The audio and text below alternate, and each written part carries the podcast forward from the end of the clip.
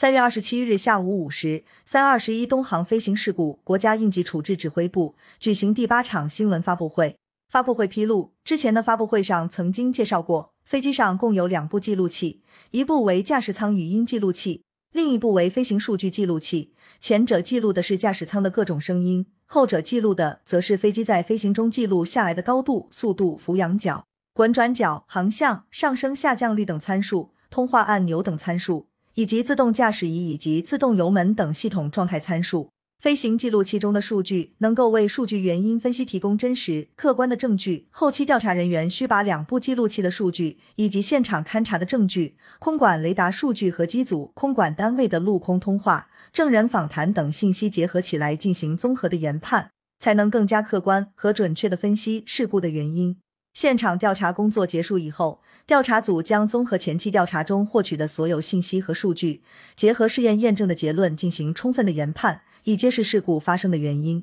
谢谢。